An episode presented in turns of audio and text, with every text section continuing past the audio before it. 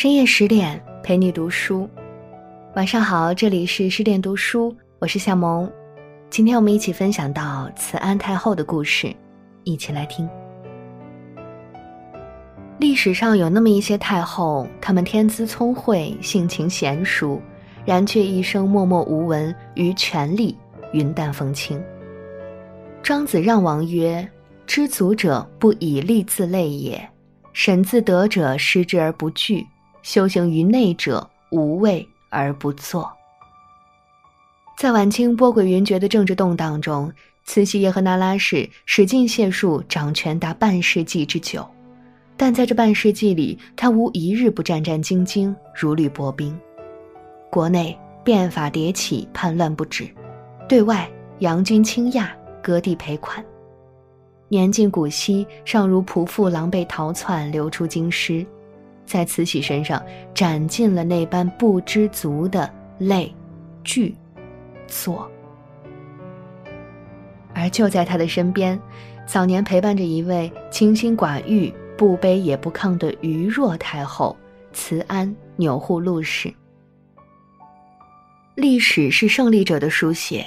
在很多人的印象里，慈安似乎只不过是慈禧手里的傀儡。事实真是如此吗？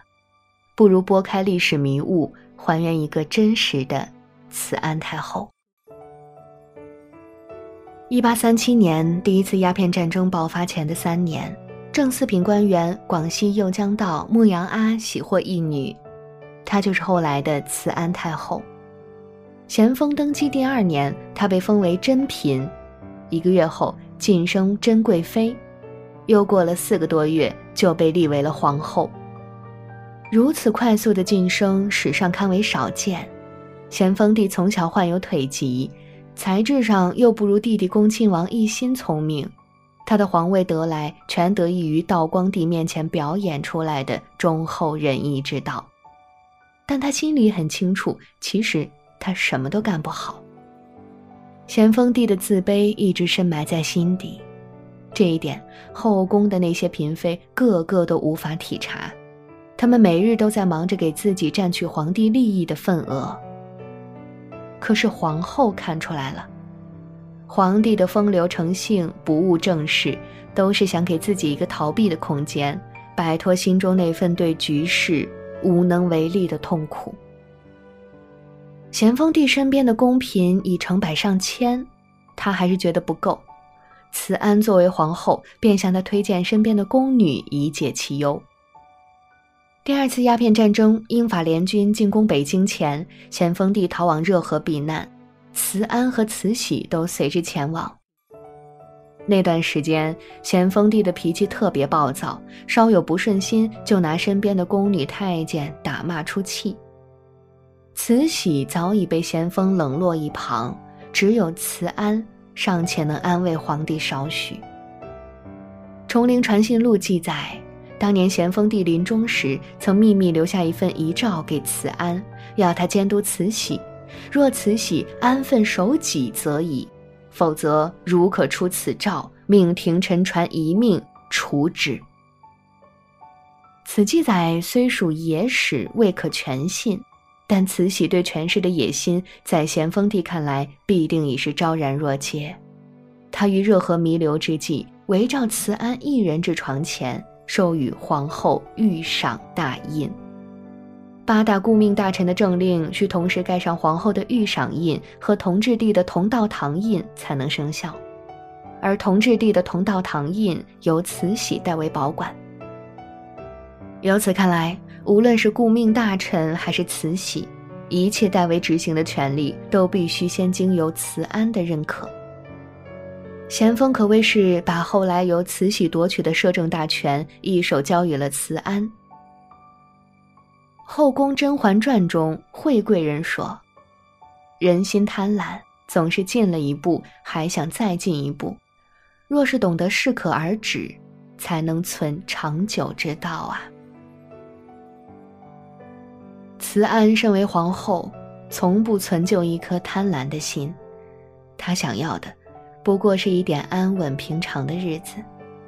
皇帝于他而言，与其说是代表至高无上的皇权，不若说是他爱而敬的丈夫。十一年七月，文宗崩，穆宗即位，尊为皇太后。是时，孝亲、孝贞两宫并尊，诏旨称母后皇太后、圣母皇太后，以别之。历史把毫无野心的慈安推上了政治舞台。慈安言意只想协助咸丰帝任命的八大顾命臣辅佐同治帝治理朝政，待到皇帝亲政日，再将政权归还于他。却未料先帝尸骨未寒，热河这边的内政局面已让他不寒而栗，义愤填膺。大清穆宗义皇帝实录有载，有几位赞襄王大臣平日里跋扈不臣、悖逆狂谬，更有甚者擅作御位。面对他们如此的挑衅皇权、肆意妄为，慈安尽管娴静真淑，也无法容忍皇帝的权威遭到践踏。慈禧来找他提出剪除顾命八大臣时，慈安一口答应了。慈安当时掌握着清朝政权天平的两端平衡，无论他往哪边稍加倾斜，另一边必成危如累卵之势。慈禧是为着谋取私利来求助于慈安的合作，相比之下，慈安却看得更远更深。他对慈禧说。无良寡妇抚一孤子，设不幸奸人趁机造作语言，居间拨弄，则天下大事去矣。今寝出一所，朝夕相见，各袒怀相视，禅何由兴？他邀来慈禧在养心殿同住，只为两宫团结一致对外，以稳定清朝摇摇欲坠的局势。清宫遗文中又有记载说。东宫优于德，而大诸赏、大举措实主之。慈安优势在于其德，因其有德，才主掌了朝中大诸赏、大举措的政令大要。他与慈禧一起垂帘听政，但实际上少闻外事，并不争权。慈安心里甚是明白，在处理政事这点才能上，他不如慈禧，所以他愿意放手让慈禧去做。自己乐于管辖后宫。慈安深知攘外安内的道理，而在这一点上，两人倒又恰如其分。《延禧攻略》富察皇后扮演者秦岚有一句座右铭：“无论谁喜不喜欢，我只是那个自己；无论谁在不在意，我还是那个自己。不争，不夺，不急，不躁，永远做最真实的我。”做真实的自己不容易，尤其是活在宫中的女子，还是宫中女子的后宫之主。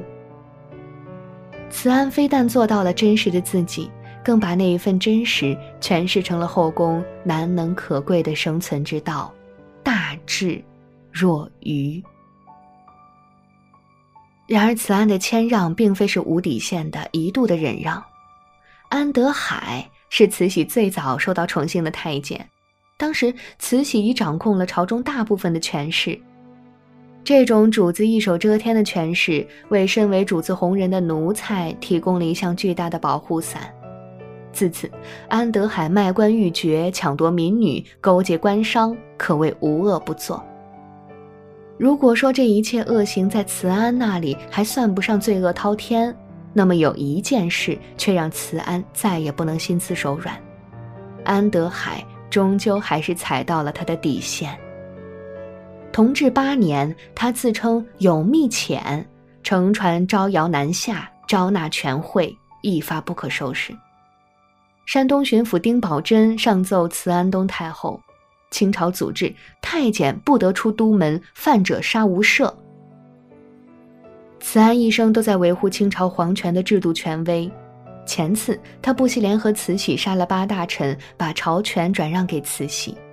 这一次对这个奴才太监，自然不会轻易放过。他未通过慈禧，立刻下令将其就地诛杀。有智慧的头脑总是知道什么时候该守住自己设立的那条底线，不是要跟你对着干，而是你越得太过，到了该收敛收敛的时候了。慈安把这个意思通过安德海传递给了慈禧，同时联合同治帝、恭亲王以及朝中众多大臣压制慈禧权势，逼得慈禧不得不同下一道懿旨，株连安德海随从及家人作罪。这一招，慈安实在打得漂亮，在无声无息中将权欲越烧越旺的慈禧打了当头一棒。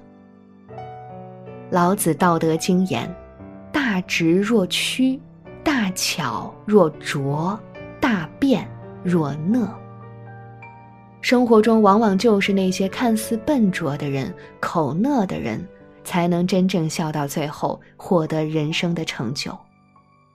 然而，笨拙口讷多半也是生活中默默无闻、刷不出存在感的人。但是要知道，存在感是别人给的。成就，才是属于自己最实在的东西。慈安的愚，就在于他知道这能给他带来他想要的那种实在。可惜的是，在四十五那年，他暴病而亡。慈安的死，使朝中的平衡局势陡然一变，慈禧借此大肆打压异己势力，独揽了朝政大权。当年慈禧借助恭亲王奕欣的力量诛杀八大臣，他们之间的联合靠的却是慈安的调解。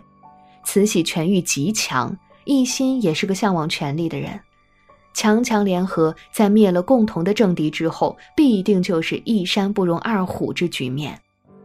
慈安变成了他们之间的安抚剂。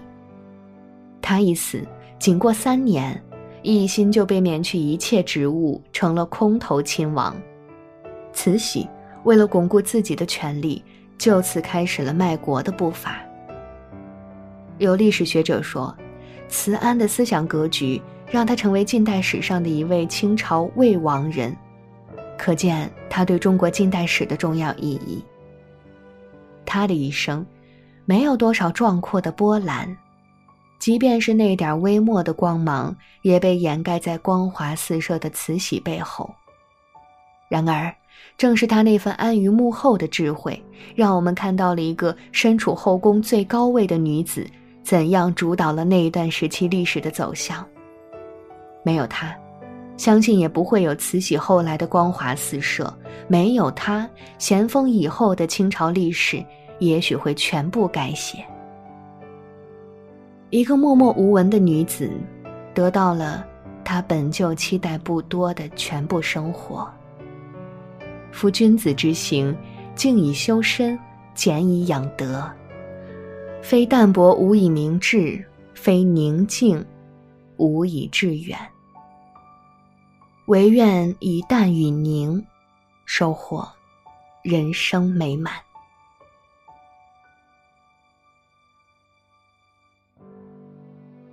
好啦，今天的文章就和你分享到这里。